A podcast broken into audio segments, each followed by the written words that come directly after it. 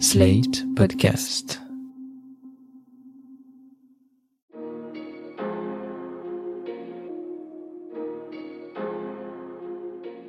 Bonjour et bienvenue dans Le Monde Devant Soi, le podcast d'actualité internationale de Slate.fr.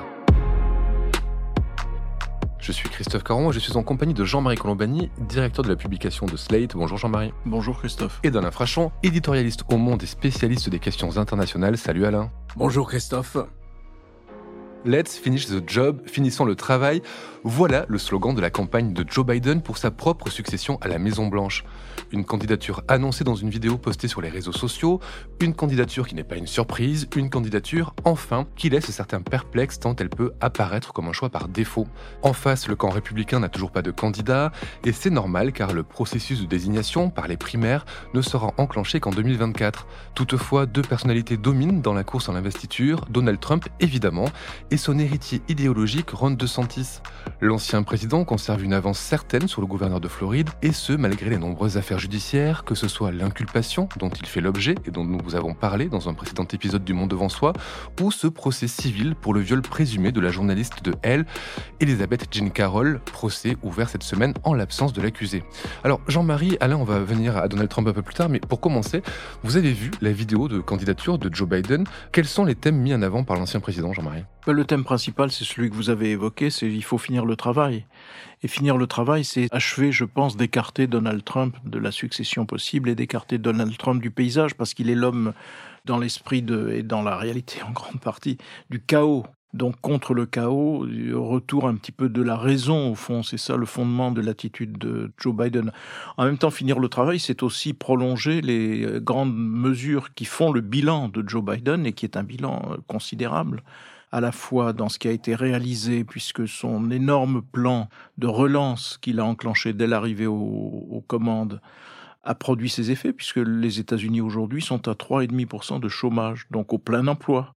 Il y a aussi l'effet du plan sur les infrastructures qui étaient attendues, et puis les améliorations dans le système social qui sont aussi extrêmement importantes. Donc tout ça, ça fait un bilan d'autant que le ciment même de ce bilan, c'est quelque chose qui normalement est porteur électoralement, c'est la réhabilitation des classes moyennes. C'est une politique au service de la classe moyenne, et donc c'était à la fois une urgence et c'est potentiellement quelque chose qui peut prolonger euh, un succès électoral. Donc c'est ça.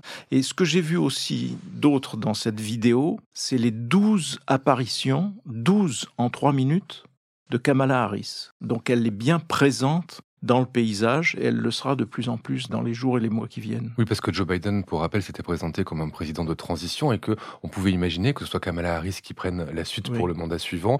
Elle sera confirmée de toute façon euh, cet été à la convention démocrate, mais elle apparaît en tout cas comme la deuxième partie du ticket euh, qui se présentera. Absolument. Donc le regard probablement sera amené à changer sur elle parce que il s'est efforcé jusqu'à présent de la former en quelque sorte aux questions internationales puisqu'elle a parcouru le monde hein, d'une certaine façon.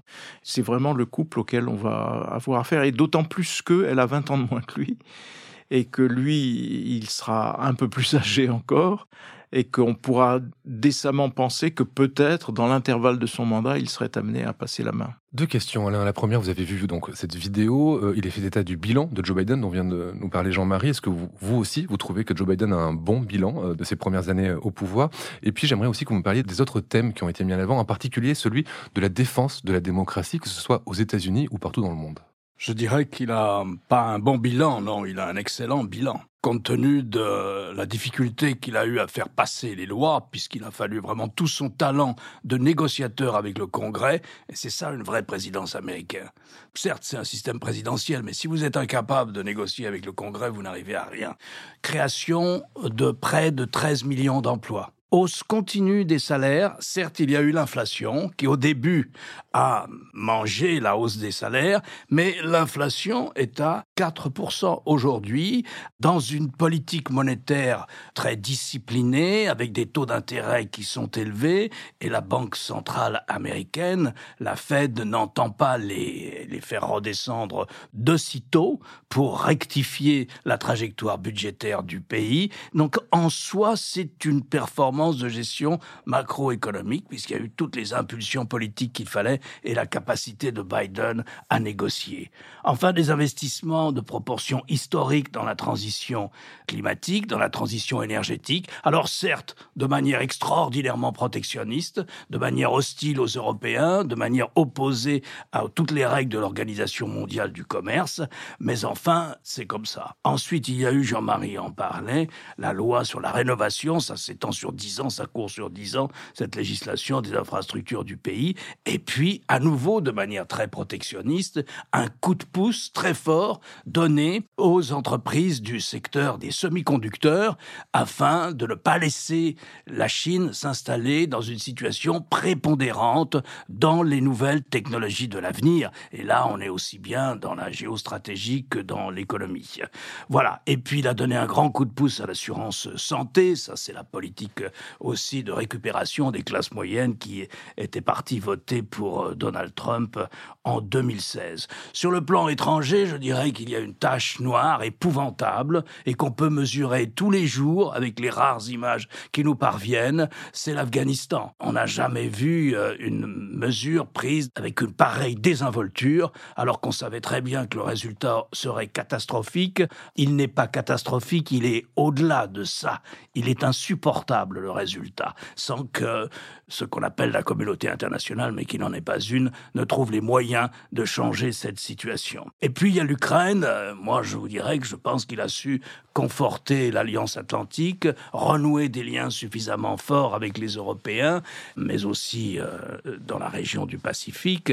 Et donc il a su euh, conforter la situation stratégique de son pays et aider considérablement, puisque 60% de l'aide occidentale à l'Ukraine vient des États-Unis, 40% des Européens, et aider considérablement les Ukrainiens à ne pas être euh, dévorés par la Russie de Vladimir Poutine. Voilà le bilan. Il faut noter dans les autres thèmes sur lesquels il a insisté, en dehors de celui de la politique intérieure qu'évoquait Jean-Marie, il faut noter que sa vidéo s'ouvre sur les images du 6 janvier 2021, lorsque les partisans de Donald Trump donnent l'assaut au Congrès, et qu'il a placé cette candidature sur le thème de la défense de la liberté. Nos libertés sont menacées par des gens comme Donald Trump. Il n'a pas cité Trump, mais il a cité le mouvement MAGA, Make America Great Again, qui était faire à nouveau l'Amérique un grand pays, qui était le slogan de Trump et qui sera sans doute celui de sa campagne à nouveau. Il a dit attention, ces gens-là mettent en danger la liberté des femmes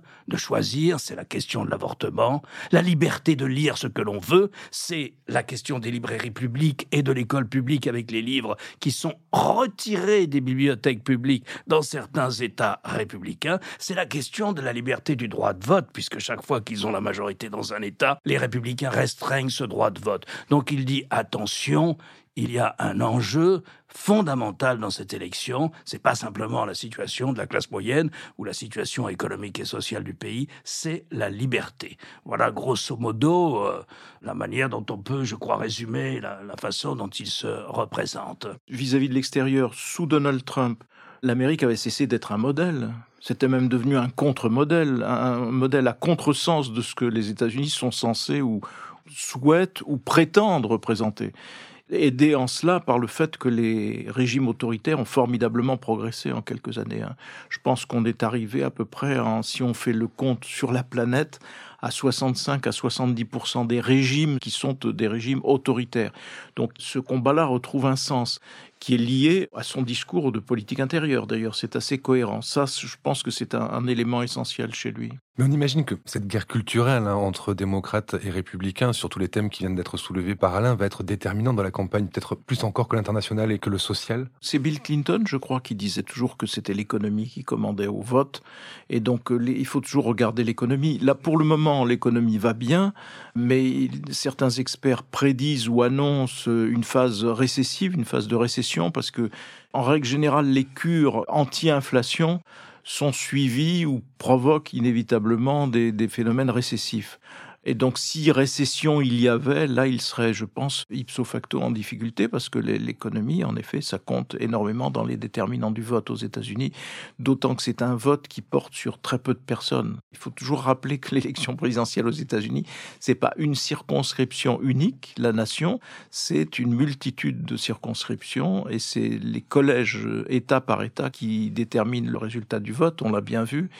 Et donc ça se joue sur euh, quelques milliers de personnes pour le sort d'un pays de plusieurs millions d'habitants.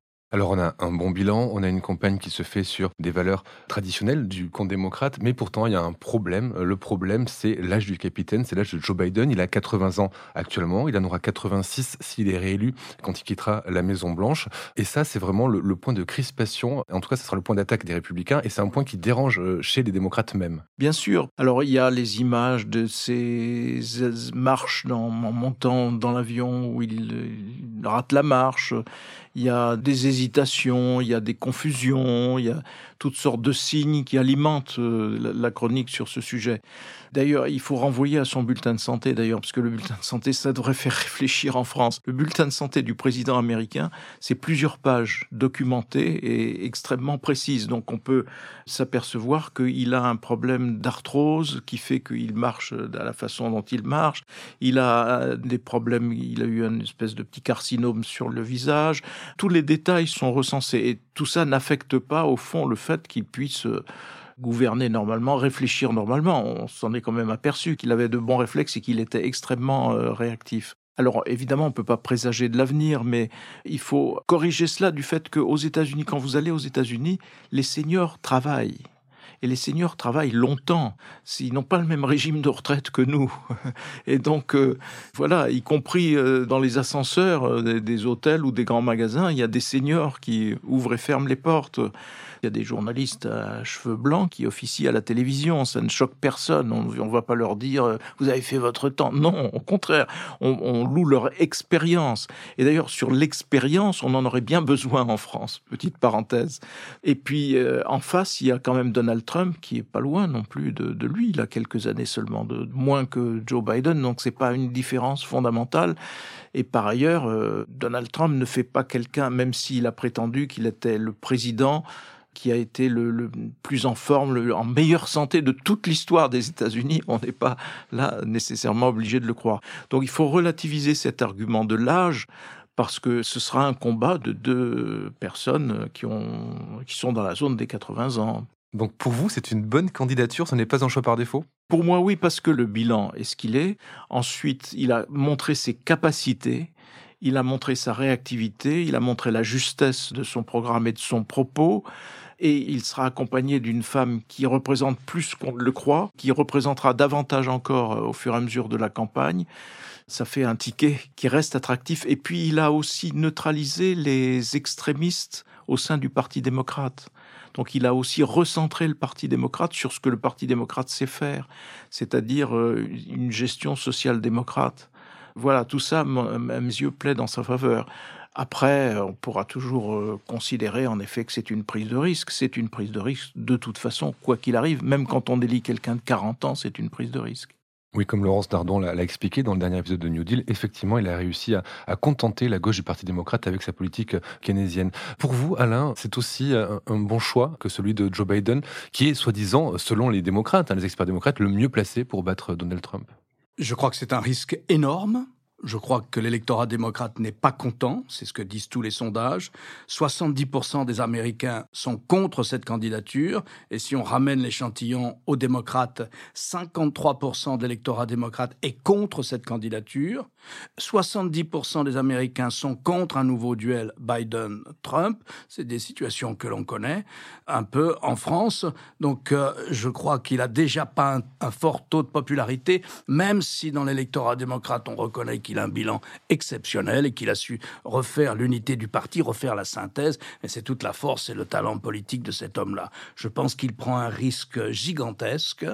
Il n'y a aucun sondage qui donne Trump gagnant contre Joe Biden. Alors, si c'est ça son point de départ, c'est aussi un risque, parce qu'il n'est pas sûr que Trump aille jusqu'au bout, parce qu'il n'est pas sûr que Trump, empêtré dans les affaires judiciaires qui ne font que commencer, puisse aller jusqu'au bout et que les républicains, finalement, ne choisissent pas un autre candidat. Or, Biden, face par exemple à DeSantis, est dans une situation beaucoup, beaucoup plus difficile et beaucoup plus incertaine. Enfin, on l'a évoqué aussi, euh, l'élection présidentielle se déroulera vraisemblablement dans un moment de récession. Troisième facteur négatif, c'est que, contrairement à ce qui lui est arrivé à lui, Joe Biden, mais c'est arrivé à d'autres vice-présidents, Kamala Harris, aux yeux des Américains, n'a pas fait ses preuves. Elle était chargée notamment du dossier le plus pourri à l'intérieur. C'est vrai qu'elle était souvent à l'étranger. Elle était chargée du dossier le plus pourri qui est celui de l'immigration et de la situation à la frontière. Mais pour le moment, elle ne sera pas un atout. Elle a quand même encore deux Elle ans. A encore pour, deux ans. Bon. Mais donc, vous voyez, je trouve qu'il y a comme ça beaucoup de risques. C'est-à-dire que on a l'impression que c'est exclusivement dans l'optique de battre une deuxième fois Donald Trump, pour autant que Donald Trump se présente. Et on a l'impression, et là, aux États-Unis, la conjoncture économique, je ne dis pas les grandes tendances, la conjoncture économique est souvent déterminante au moment de l'élection. C'est un facteur clé du vote, le facteur principal, comme on le disait tout à l'heure. Et donc, il peut se trouver dans un moment de récession, pas forcément une forte récession, mais dans un moment de récession. Alors, c'est vrai que les États-Unis, je suis d'accord avec ce que dit Jean-Marie, c'est pas un pays jeuniste. C'est un pays qui aime le changement, c'est un pays qui aime les nouveautés, c'est un pays qui aime changer en permanence, mais pour autant, c'est pas un pays jeuniste. Je me souviens d'une grande enquête du Wall Street Journal qui reprochait aux entreprises françaises, c'était une enquête sur la France, de ne pas garder leur personnel plus longtemps et de manquer singulièrement d'expérience. Mais tout de même, il a 80 ans. C'est pas comme la précédente élection. Trump, au moment d'élection, aura 78 ans aussi. La moyenne d'âge au Sénat américain, c'est 64 ans. La moyenne d'âge à la Chambre des représentants, c'est 58 ans. La moyenne d'âge aux États-Unis, c'est 39 ans. C'est le président le plus âgé de toute l'histoire des États-Unis. Certes, son bulletin de santé est excellent. Et puis euh, cette manière aussi qu'il a de quelquefois de mélanger ses mots ou de pas finir ses phrases. Mais enfin, ça peut arriver même avant 80 ans ce type de problème. Et voilà. Donc euh, moi je trouve que c'est risqué. Je trouve que les sondages disent de manière répétée que c'est risqué. Je vois que l'électorat démocrate n'est pas content. Et je pense que c'est une élection qui va être difficile. En plus, je trouve qu'il faut toujours se méfier des élections dont tout semble indiquer qu'elles sont jouées à l'avance. Hein. Hillary Clinton ne devait pas perdre devant Donald Trump.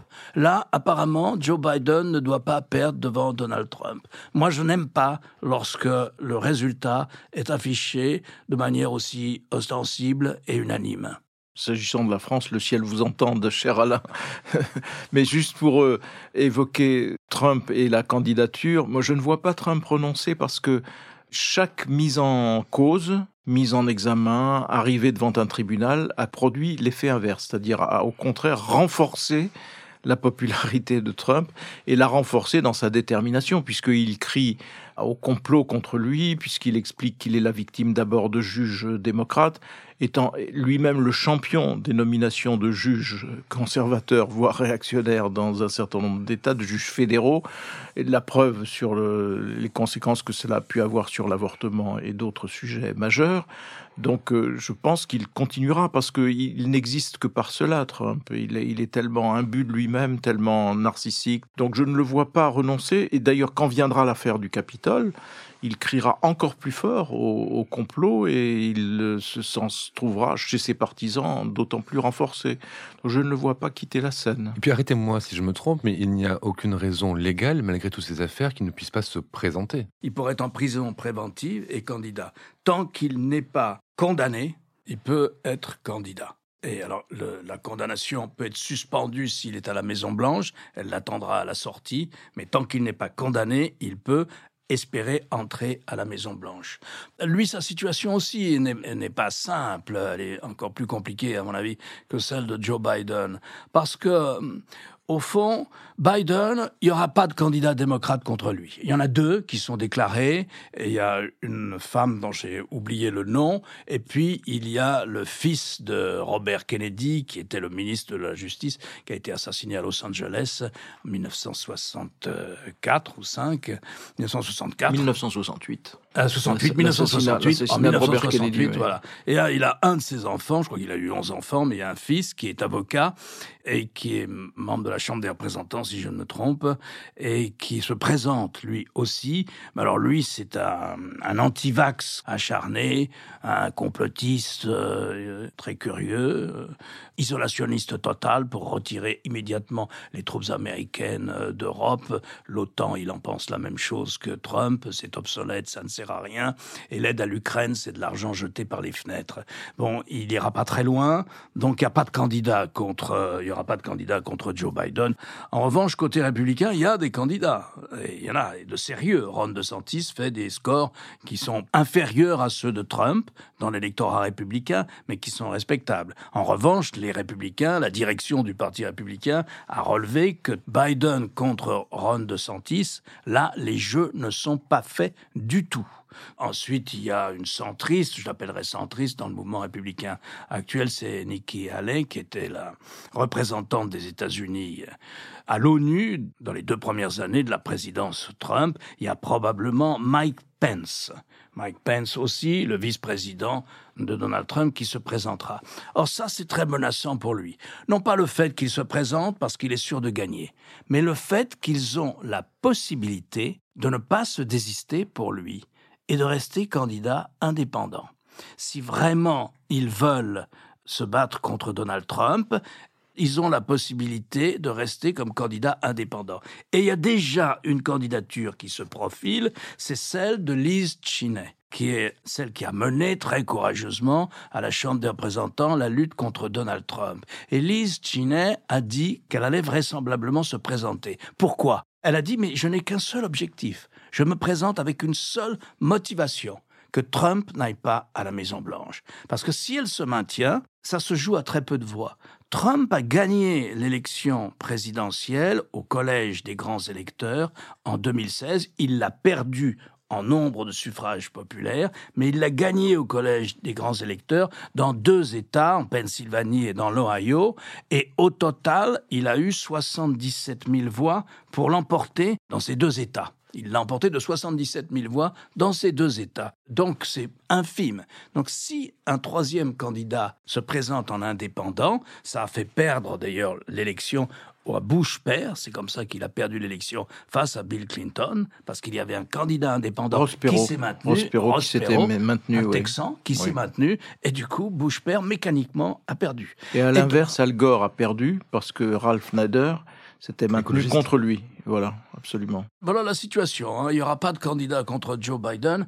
il fera le plein des voix démocrates, des gens qui iront voter parce qu'il y a beaucoup de démocrates mécontents de cette candidature, je dirais même une majorité d'électeurs démocrates mécontents de cette candidature. Je vous l'ai dit, les sondages, c'est 53% d'électeurs démocrates qui sont contre cette candidature. Je ne sais pas s'ils iront voter cela. Ce que dit Alain est très vrai, c'est-à-dire qu'à deux ans de distance, qu'un scrutin n'est joué d'avance. Même à trois mois du scrutin, il faut jamais dire qu'un scrutin est joué d'avance.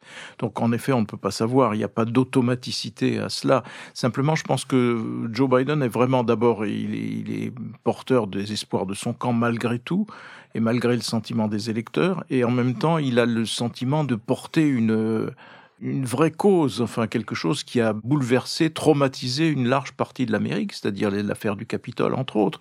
Mais on pourrait citer aussi le fait que Donald Trump a voulu obliger un secrétaire d'État de Géorgie à modifier les résultats du vote euh, sur un bout de papier comme ça pour donner la majorité à Donald Trump. Donc c'est quand même la négation de tout ce qui euh, est censé fonder les États-Unis.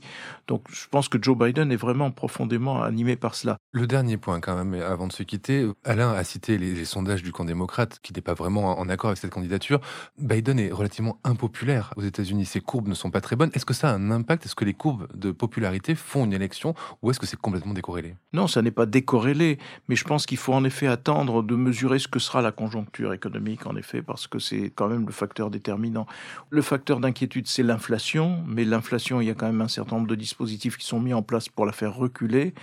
Euh, voilà, et je pense que la réserve fédérale fera attention à ne pas provoquer une, récession, parce que l'intention de la réserve fédérale n'est pas de faciliter l'arrivée de Trump au pouvoir. C'est intéressant cette question du taux de popularité euh, d'un président euh, dans un système présidentiel. C'est très intéressant parce que ça fait plusieurs présidents déjà qui ont très vite, au bout de six mois ou de trois mois, un taux de popularité assez bas. C'est arrivé à Barack Obama, c'est arrivé à Donald Trump, il a, lui, il a, il a touché le fond assez vite. Je crois que son taux de popularité est de 40%, ce qui est faible, et ça arrive aussi à Joe Biden.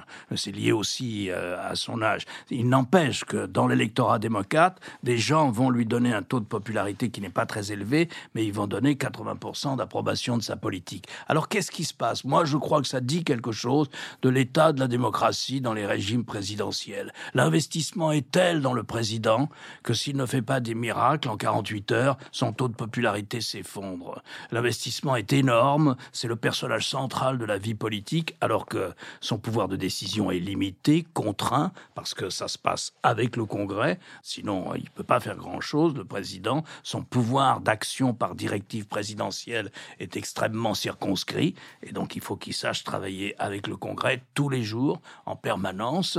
Et donc voilà, je trouve que c'est intéressant parce que je ne sais pas si c'est les réseaux sociaux qui ont apporté ça, ou les télévisions en flux qui ont mis ça, ou la pipolisation, je ne sais pas comment dire, la starisation de la vie politique, mais le président, très vite, est victime d'une sorte de lassitude dont on ne sait pas trop quel est le fondement économique ou social, par exemple. Merci euh, Alain, merci euh, Jean-Marie. Alain, je rappelle votre chronique chaque jeudi dans le monde et sur le monde.fr. Jean-Marie, je rappelle quant à vous votre participation le jeudi aussi à l'émission politique sur France 24. Merci messieurs et à la semaine prochaine. Merci Christophe. Merci Christophe.